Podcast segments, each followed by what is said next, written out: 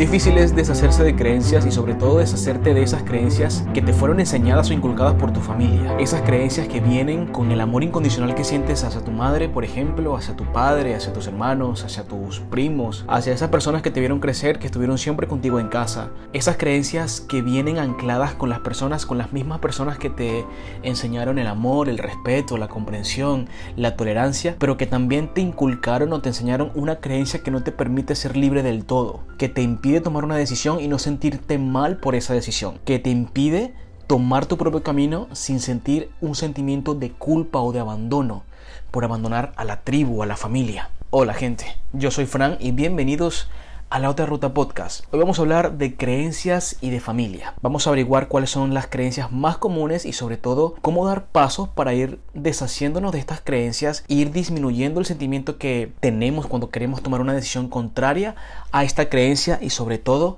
cómo acercarnos a nuestra familia, cómo no perder la relación con ellos a pesar de que queremos eh, seguir un camino propio a pesar de que queremos ir al lado opuesto de esa creencia que nos enseñaron. Cuando hablamos de creencias tendríamos que hablar de un montón de creencias. De hecho, ya tenemos dos capítulos en el podcast donde hablamos de creencias como eh, generalizadas acerca de la vida en general, pero en este episodio quiero enfocarme en esas creencias que son más arraigadas a la familia, esas que nos inculcan desde pequeñitos, esas normas o creencias que no nos podemos saltar porque si no somos malos hijos, malos padres, malos hermanos o cualquiera de estos adjetivos descalificativos que nos hacen sentir mal, que nos hacen sentir tensos, nerviosos, que nos ponen un peso encima en la espalda.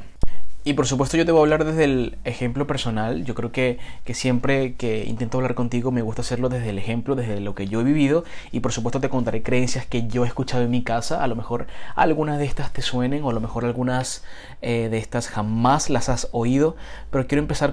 eh, comentándote obviamente desde el ejemplo y desde lo que yo he vivido en mi casa. Desde las cosas que normalmente escuchaba en casa. Para poder analizar por qué decimos esto y para poder sobre todo buscar el camino para alejarnos de esa creencia, para tomar una creencia propia en la que sí creamos como adultos y eh, no causar daño y no sentir que estamos separándonos de mamá y papá, por ejemplo. Y antes de empezar a meternos en el tema directamente de las creencias, yo quiero hacer un advice, un, breve recordatorio antes de comentarlo. Yo creo que al final estas creencias no, no, tienen malicia como tal, no nacen de, con la intención de separarnos o no nacen con la intención de individualizarnos. Yo creo que nacen con la intención de unir a la familia y de, y de demostrar de alguna forma cuál es el amor que tenemos por nuestra familia. Pero en algún punto estas son armas de doble filo. Las creencias siempre son armas de doble filo que pueden ser o muy limitantes o nada limitantes. Y cuando interiorizamos tanto estas creencias y nos volvemos adultos y las llevamos a la práctica diaria, estas creencias pueden justamente interferir en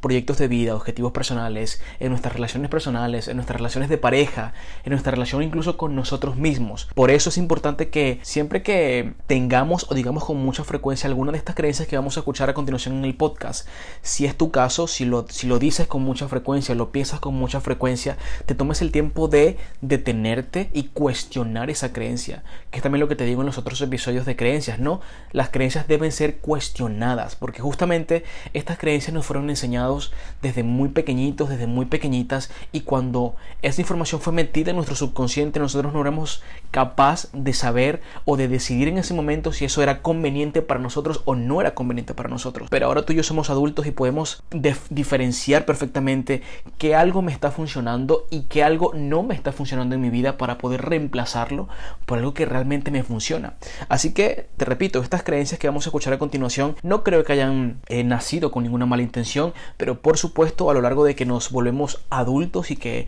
eh, crecemos y compartimos eh, otra forma de ver la vida y otras visiones de, ver la vida, a lo mejor no son tan convenientes como lo eran cuando lo eran, por supuesto, cuando teníamos 8 años y nos las enseñaron en ese momento. Primera creencia que en mi casa se decía muchísimo es la familia es primero.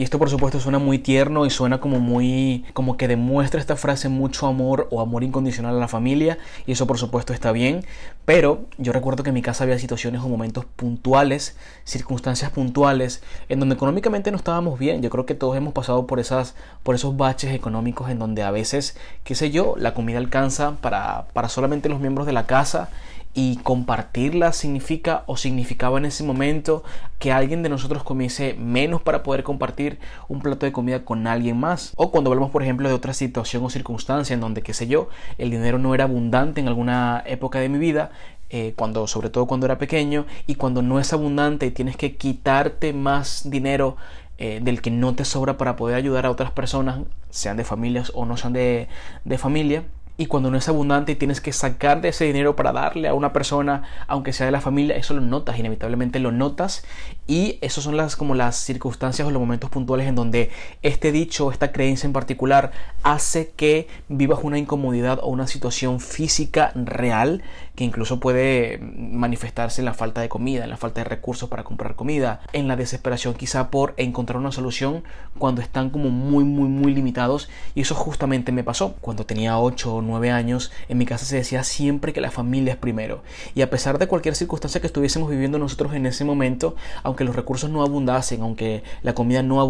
no, no abundara, aunque el espacio no era abundante, cuando mis papás creían que la familia siempre es lo primero, saturábamos este espacio y estirábamos lo más posible estos recursos para poder ayudar a la familia y eso está muy bien en ese momento y, no, no, critico quien, quien lo hace y no critico por supuesto quien hace sacrificios para ayudar a la familia, pero yo creo que de vida adulta y cuando ya empecé a tener pensamiento crítico y a tomar decisiones propias, siempre he tenido este fundamento personal que es si no eres capaz tú de estar bien, no vas a poder ser capaz de hacer que otros lo estén, ¿no? Si no capaz de ayudarte tú, no vas a ser capaz de ayudar a otros. Al final, tú tienes que tener la capacidad de construir una base sólida para poder eh, poner sobre esa base a todas las personas que quieras, a familia, amigos, a gente cercana. Pero si tu base es débil, si tu base está debilitada, si tu base se puede caer en cualquier momento, todas las personas que, tengan, que tengas encima también se van a caer contigo. Entonces cuando yo me hice adulto y cuando em, empecé a tomar propias decisiones,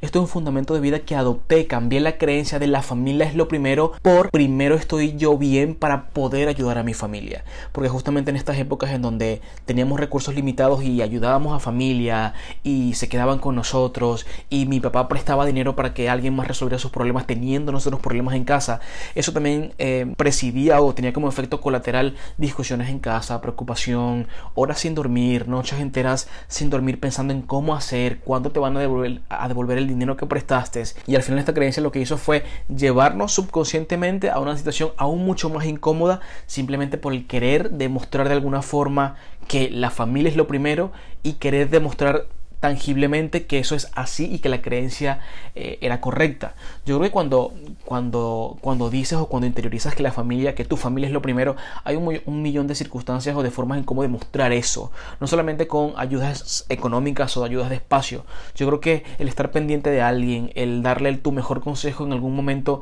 que lo necesita, el poder decirle que no realmente a cualquier petición que tú no puedas cubrir en ese momento, lo que va a hacer también es, es que una, una, persona en particular, en este caso familia en particular, sea capaz de verse en su propia valía y de reconocer su propio poder porque a través de ese no eh, va a ser capaz de buscar soluciones distintas al problema que tiene en ese momento y va a poder comprender a largo plazo que también es capaz de autoayudarse y de salir de una situación puntual sin depender de alguien más. Entonces hay un millón de formas de demostrar que la familia es lo primero y no siempre es con ayudas económicas y no siempre es con espacio o no siempre es eh, dándote un trocito de mi cama para que, para que duermas conmigo. Así que esta creencia eh, la interioricé bastante durante mucha, mucho tiempo en mi vida.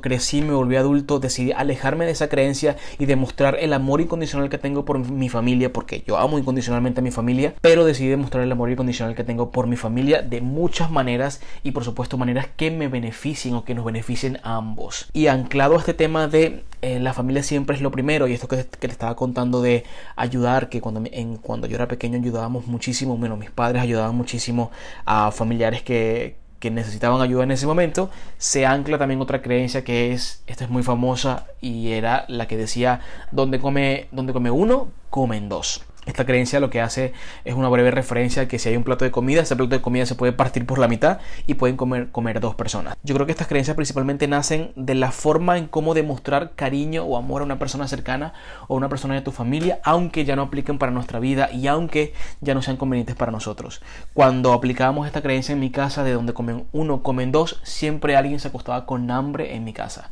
Al final, cuando tienes un plato de comida que no es suficiente para una persona y ese plato de comida lo tienes que dividir entre dos personas, no terminas haciendo nada del todo. Porque al final estas personas se van a acostar con la misma sensación de hambre y ni siquiera eh, solucionaste un problema como tal, sino que lo que hiciste fue duplicar o multiplicar ese problema. Ya tienes en vez de una persona eh, con hambre, tienes a dos personas con hambre. Y quiero ser bastante respetuoso con este tema porque sé que estos son temas sensibles y sé que muchas personas eh, interiorizan muchísimo el hecho de hacer sacrificios por la familia y de ser capaces de, por supuesto, brindar un plato de comida a alguien que lo necesita de tu familia. Por supuesto que este episodio no, no tiene la intención o no tengo yo la intención de decirte que eso está mal o que hagas justamente el efecto contrario, pero lo que quiero recalcarte es que a veces interiorizamos tantos, tanto estas creencias que no nos damos cuenta que hay otros caminos para ser más estable, para poder consecuentemente en un futuro ayudar mucho mejor a tu familia que directamente dándole una solución rápida y temprana en ese momento. Hay un proverbio, un proverbio religioso que dice, dale a un hombre un pescado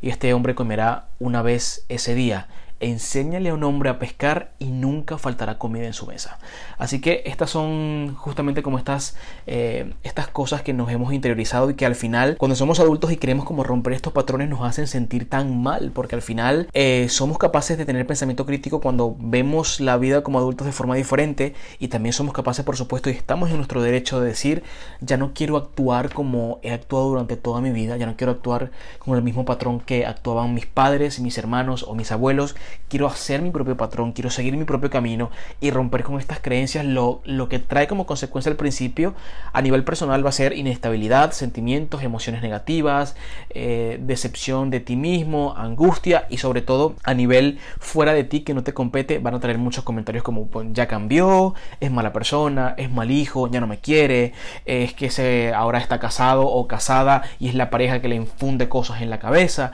y, y después de que se de que empezó su relación ya no quiere tanto a la familia. Esas son las consecuencias que vas a vivir cuando empieces a romper patrones y cuando empieces a alejarte de estas creencias justamente que, que, te, que te han mantenido atado durante tanto tiempo. Al final yo creo que estas creencias hacen que cuando estemos, cuando seamos adultos, pospongamos proyectos personales o pospongamos situaciones que son importantes para nosotros, partamos un presupuesto que ya no nos alcanza, pero ahora queremos partirlo por la prima que se tiene que venir porque está pasándola muy mal en su casa y ahora yo la tengo que recibir, pero bueno, no tengo suficiente, pero bueno, donde come uno comen dos y terminas afectando a las personas que te rodean, afectándote a ti a nivel personal y afectando tu estabilidad, sobre todo emocional, mental, social, económica, para dar una respuesta o una ayuda inmediata, pasajera y rápida a una persona en particular. Estas son como las creencias como las principales que se decían en mi casa. Es verdad que estas creencias tuvieron como consecuencia bastantes momentos desagradables, discusiones entre mis papás, eh, bastantes momentos de incomodidad, porque al final cuando brindas una ayuda, pero luego a la siguiente tienes que decir que no, siempre hay enemistades y siempre hay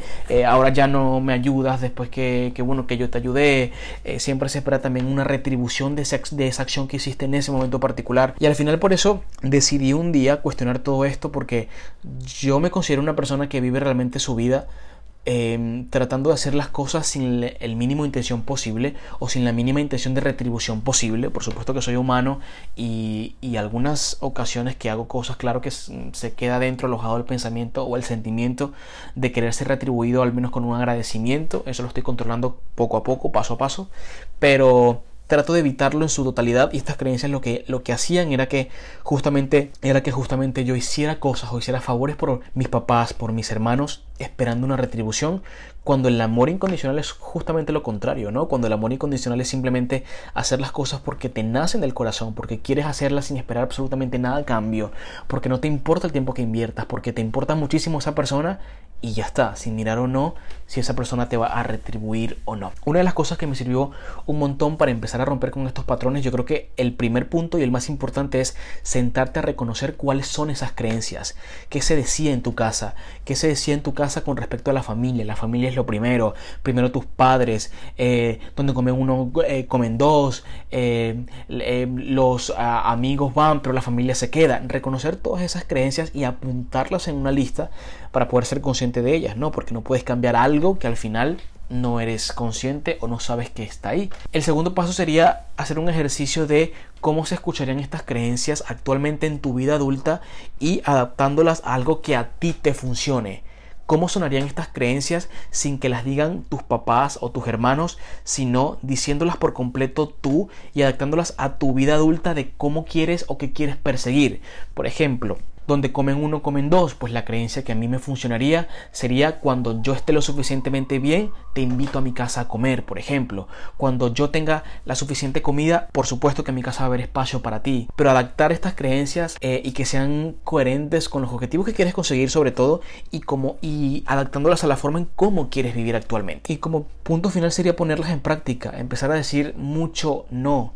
empezar a poner límites sobre todo cuando tenemos conversaciones con mamá, con papá, con hermanos, empezar a decir, ahora no puedo ayudarte, puedo ayudarte de otra forma, pero de la forma en como me lo estás pidiendo no puedo hacerlo en este momento. Ahora tengo limitaciones económicas, ahora tengo limitaciones de espacio, ahora tengo limitaciones personales o mentales o simplemente no me apetece hacerlo porque no me siento preparado o no me siento preparada y a partir de ahí ir, ir dando pasos a consolidar siempre esas decisiones para que cuando las hagas seas completamente franco contigo mismo y se sienta que al momento de, de, querer ayudar o de aceptar ayudar a alguien viene de corazón y porque realmente puedes asumir esa responsabilidad. Yo creo que cuando entendemos esto y cuando somos conscientes de esto cambian muchas cosas en nuestra vida. Empezamos a ser mucho más libres, empezamos a ser mucho más nosotros, empezamos a averiguar cuál es nuestro camino y cuáles son las cosas que no funcionan a nosotros. Empezamos a tener relaciones mucho más adultas y mucho más maduras con nuestros padres al momento de, eh, normalmente cuando tenemos una conversación con nuestros padres, ellos siempre esperan que les demos la razón, pero no funciona así una conversación. Si estoy, si estoy en desacuerdo contigo en algo en particular, tengo que decirte que estoy en desacuerdo contigo. Y el tomar estas decisiones, cuestionar estas creencias, va a hacer que tu desacuerdo sea evidente y al final te, te, te inmute en un estado de madurez, una percepción de mi hijo o mi hija sabe lo que está diciendo porque cuando le he pedido ayuda y no ha podido hacerlo, me lo ha dicho claramente y ahora que sí puede, eh, lo acepta sin ningún problema, así que sabe lo que está haciendo, está seguro o segura de lo que está haciendo y eso al final hace que estemos más tranquilos, vivamos en paz, no esperemos nada a cambio y seamos mucho más felices y sobre todo nos acerquemos mucho más a nuestra familia. Así que este ha sido el episodio de hoy, ha sido un episodio un poco, un poco fast, un poco express, pero tenía este, esta, este tema en la cabeza durante mucho tiempo y quería compartirlo contigo porque últimamente he vivido situaciones en casa que justamente me han llevado a, a, poner en práctica todo lo que te estoy diciendo, a poner en práctica el cuestionar las creencias, el poner límites, el decir que no y el consolidar mi relación con mis padres. Y yo creo que este proceso, si lo vivimos tú y yo juntos, si estás en ello o si te planteas empezar en este camino de autodescubrimiento y de de mm, autodescubrir cuáles, esa, cuáles eran esas creencias limitantes, es más sencillo y es más divertido si lo recorremos juntos, ¿verdad? Espero que pases una buena semana, espero que tu semana vaya bien, aunque estemos ya a miércoles, a mitad de semana, que las cosas estén saliendo bien y si no están saliendo como tú quieres, no pasa nada. Empezamos de nuevo y no nos quejamos nos ponemos dramáticos porque la vida es demasiado corta para estar con dramas, ¿verdad? Como te digo siempre, mantente sano, sé feliz nos vemos en la próxima.